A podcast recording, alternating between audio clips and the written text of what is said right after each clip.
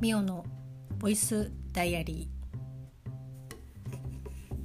ー。2021年6月の10日。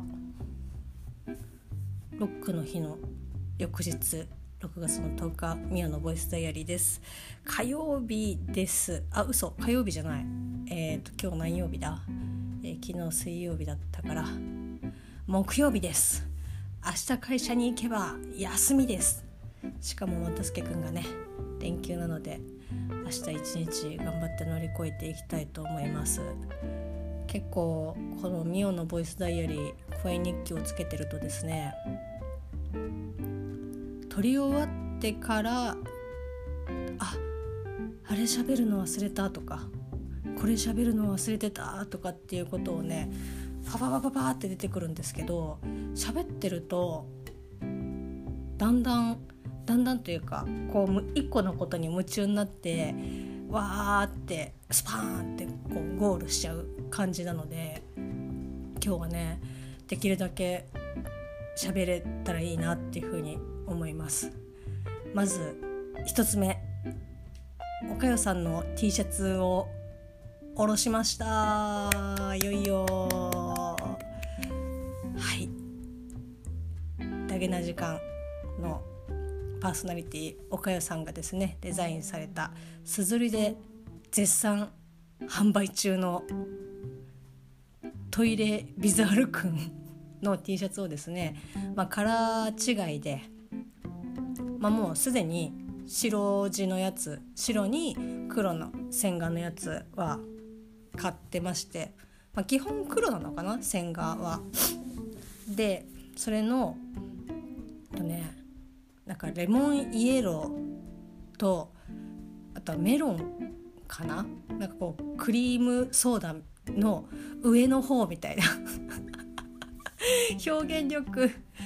あのクリームソーダあるじゃないですか。あれの上の方ってちょっと氷とこう泡とあとそのソフトクリームまあ、バニラアイスがこうボコって乗っててそれがこう中和されて泡になってるあの緑の部分みたいな。感じの色なんですけど。本当ね美味しそうな色ですけど、まあ、その2種類をですね購入いたしまして、まあ、本当気持ち月1ペースで買ってけば、まあ、コンプリートできるんじゃないかなっていうふうに計画をしてるんですけど、まあ、それまでにね深谷さんがまた新たにデザインをして今のねトイレビザールくんが亡くなってしまったらまあもうそれまでなんですけど、まあ、とりあえずですね、まあ、月1ぐらいで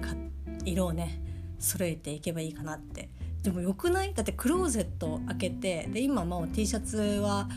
ね 畳んでしまってますけどこうビザ T とかね、まあ、それこそあの柴犬さんのスコフ T シャツとかそういうダゲな関係の T シャツとかはハンガーにかけてしまってあるんですけどこうクローゼットをパッて開けるとこういや今日何色にしようかなみたいな感じで全部そのデザインは同じですけどうん今日はピンクみたいな感じでこう選べたらねいいなと思って。いやスコフ T シャツとかもなんかこうカラーバリエーションとかねあったらすごく嬉しいんですけど作ってくれないかな と密かに思っております。まあそんな感じでですねえっ、ー、と岡谷さんの T シャツを着まして結構ね嬉しかったですね。で私のそのね何カラーだっけなパーソナルカラースピリチュアルカラーなんかそのシーズンカラー名前忘れちゃいましたけど、まあ、春夏秋冬っていう風に、まあ、その顔の色は、まあ、それぞれあると思いますけどその4つに、まあ、こう当てはめることができるんですけど、まあ、いろんなそのなんだろうなでも肌の色ですね。肌の色であなたは夏色とかあなたは春色とかっていうのでこう決まるんですけど私が秋だったかなでその黄色一つにとってもその春夏秋冬で黄色の色味が違うんですよ。だからその服とか、まあ、アクセサリーとかこう肌に身につけるものとかもし買うとしたらそれのそのカラーのその見本帳みたいなやつがねサッシがサッシっていうか短冊みたいなやつがあるんですけど、まあ、それで合わせて、まあ、近い色を買うとすごく肌顔の色と馴染んでまあこうよりその洋服が似合うようになるそのアクセサリーとかね身につけるものがすごくよりこう似合うようになって素敵ですよっていう、まあ、ものがあるんですけど、まあ、その岡代さんのそのレモンイエローとかも結構ねなんかその覚えてる限りだとなんかあ近いかなとかって思って買ったやつだったんですけどまあ多分似合ってると思います。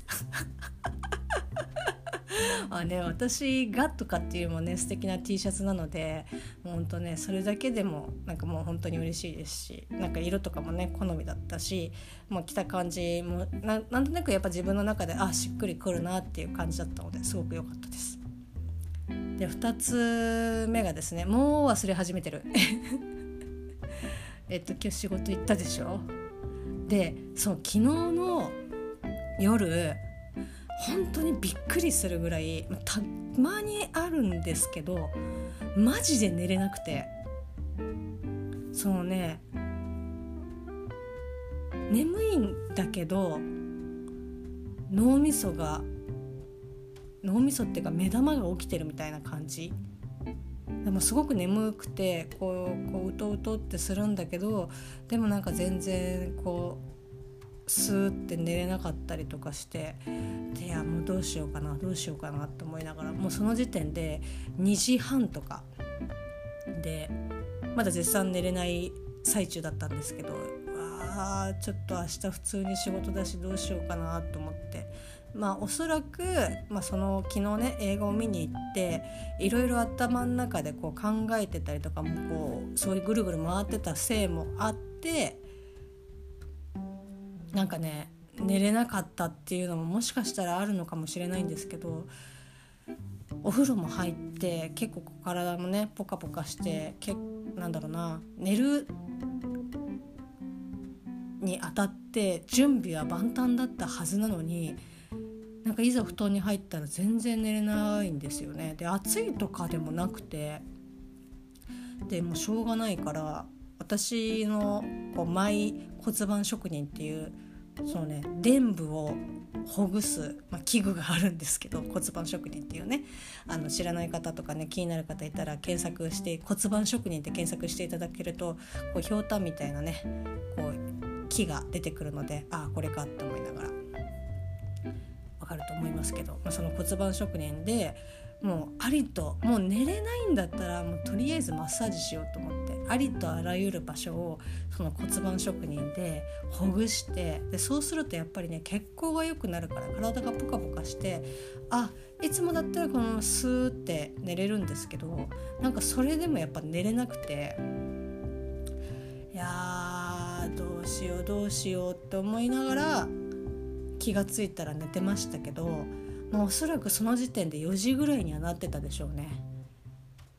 もう本当に朝又助君がこう起きて行ってくるねっていうのもすごい遠くにある感じなんかもうはるか向こうに行ってくるねっていうような感じで又助君は多分ああまた寝てるなっていうぐらいにしか思ってないでしょうけどもうね全然ほぼほぼ記憶ない。あなんかいないみたいな気がついたら。でもだからやっぱ日中すごくね、まあ、寝落ちするとかっていうことは、まあ、ギリギリなかったですけど、まあ、明らかにこう体が疲れてるというか。あもう今日もねこれ喋り終わったらもう寝ようとは思いますけど、まあ、そんな感じで昨日全然寝れなくてだから日中とかもね本当に仕事やる気なかったですね。なかったっていうかなんか本当にやる気が出てこなくてああどうしようみたいな感じでまあなんとかね仕事はしましたし、まあ、あと途中外に出る用事もあったんで、まあ、それでちょっと眠気覚ましみたいな感じで体も動かせたので、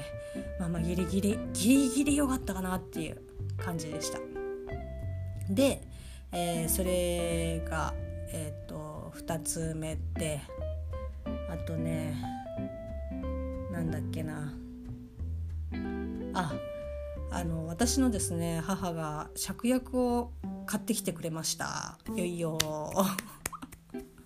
まあここ23日前ぐらいに母から連絡 LINE があってそのねフローリスト太郎に行くから何か花買ってくっていう風に LINE が来て。でたまたま、まあ、携帯いじってたかなんかでもうすぐそのね LINE を見れたんですよだからもう本当に私としてはまあ芍薬一択みたいなところがこの時期あるのでいや芍薬っていう風に母か母から来た LINE の1分後ぐらいに返信しましたけど、まあ、既読つかず、まあ、23時間後ぐらいにひまわりを買っちゃったっていう風に返信が来て「なんで?」みたいな「なんで?」なんで1分1分後に送ったにもかかわらずその23時間見なかったっていうのもよく分かんないしなんかこうね買う時に返信来てるかなとかっていう風にえなんか聞いたら確認しない？普通みたいな。まあ、ひまわりもねあの2輪買ってきてくれまして、まあ、それも今元気に咲いております。まあそれでまあ、そういうのもあったせいか今日、まあ、太郎に行くっていうので、まあ、芍薬をねもう買ったからっていうので。あ昨日かな？昨日太郎に行ってきて芍薬買ってでしかもその一応ね包んでくれてたんで早くねこう水に刺さなきゃいけないっていうので今日持ってきてくれて。芍薬がまだ咲いてないですけど3輪買ってくれ買ってきてくれてあとなんか観葉植物になるなんかこう木みたいなやつも一緒に入れてくれて。だからこれはうまくこう育てればずっとこう観葉植物として我が家に置いていけるので、まあ、なんとか頑張っていこうかなと思いますし。芍薬はねなんかあの2輪はもう割ともう咲き始めてるから大丈夫なんですけど1個がねちょっととまだ身が硬いというかこれまあ1年前というかね今年は喋ってね1年前か1年前にもしかしたら喋ったかもしれないですけど芍薬って蜜があるのでその硬いままほっとくとこう開かないで腐っちゃうんですよね。だからその蜜をこうちょっと濡れティッシュとかで少しこう取ってあげて少し手でほぐしてあげてで咲くみたいな。感じなんですよね。だから自然の地植えしてある芍薬はまあこう地植えパワーなのか土のパワーか分かんないですけど、まあね、自力で咲いてますけどこういった切り花の本当に硬いつぼみの芍薬とかはほぐしてあげないと咲かずに腐って丸いまま枯れてしまうのでちょっとね1個だけまだ硬いなっていう感じだったのでちょっと明日様子見てあまり変わってないようだったら少しねほぐしてあげようかなっていうふうには思っております。あとね結婚記念日に買ってきてくれたまあお花で生き残っているのがですねまあ紫陽花なんですけどまあ本当は一輪であのあったアジサイが、まあ、やっぱ大きいっていうのもあってだんだんこうしなってきちゃったんで全部分解して今ね4つの花瓶に入ってるんですけど、まあ、それが元気に育ってます。育ってるというか、まあ、生きておりまして。であともう一個ねこれが名前がね分かんないんだけどな木の枝みたいなやつに葉っぱが生えてるやつがあるんですけどなんかね新芽みたいなやつが出てきててでこれはなんかまあ刺し水に刺しとけばポコポコね生えてくるかなって思って。でずっとねこう刺して、まあ、もちろん水は変えてますけどで今日ね帰ってきてあ水変えてあげようって思って朝時間ないからだいたい夜帰るんですけど、まあ、変えようと思ったらあれなんかこう白いのが出てるのかって思って糸みたいなやつ。でこう植物とかっさその刺し木刺し木じゃないやその水に刺したりとかするとこう下のところがこう柔らかくなんか溶けて腐ってくると要はその表面が剥がれてくるんですよね。で剥がれ落ちるっていうよりもこうベロンとなんかこう皮が剥がれたみたいな感じになっちゃうんですけどそれかなと思ったら、えー、根っこが生えてきました。よいよ いやちょっとねびっくり。なんか一応そういう水でね土じゃなくても水でこう栽培できたりとかしますけどわ根っこ生えてきたよみたいな。ということはこいつはまだちゃんと生きてるんだなっていう結構ね嬉しかったですね。なんかこうちょっとね根っこが生えてきたってことはまだまだ可能性があるので少しね丁寧に育てようかなっていうふうに思っております。はい、でえー、っとこれが3つ目。で4つ目がですね今日はとろろを作りました。長芋のとろろ。よいよ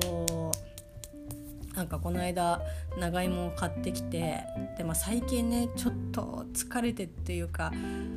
こう気力がなくて料理あんまりがっつり作ってないですけどちょっと前までねコウケンテスさんの動画でいろいろ作ってましたけどこうお弁当を10分で作るシリーズがコウケンテスコウケンテスさんのね動画であるんですけどなんかその中に長芋を結構その1個の、まあ、副菜として使われてることが、まあ、てでその作ってる途中になんかその僕は今も毎晩っていうかねいつもその長芋を食べる分だけ吸ってその食べてるとろろで食べたりとかするんですみたいな感じでですごい美味しいんですよねっていう話をされててでなんかあ、まあ、そういうのもいいなと思って。でこの間無印でいろいろねキッチン周りのキッチングッズとかもそう変えたんですよ。でその時にあのおろしをあの金おろし？なんていうのああいうの。なんかそのもうそのままジョリってやったら普通に血がビシャって出るようなあの金物のちっちゃいおろしをですねだから本当にちょっとするぐらいのすってもう器に入れるとかっていう感じのこうまな板みたいなこう金おろしがあるんですけどもそれで今日ちょっと長芋をねその動画みたいに動画でコウケンテツさんが吸ってたみたいな感じでこうシュシュシュシュシュってやったらあまあ綺麗にすれましてでえっ、ー、ととろろご飯で食べました。すごく美味しかったです。多分なんかちょっとだしとか入れたらもうちょっと伸びるのかなと思って。ご飯にかけたらまあ分量がねちょっとご飯の方が多かったせいですごいなんだろうな。もう重たいなんかこうご飯みたいな。こうズズズって食べるよりももっさりもっさりっていうような感じだったので、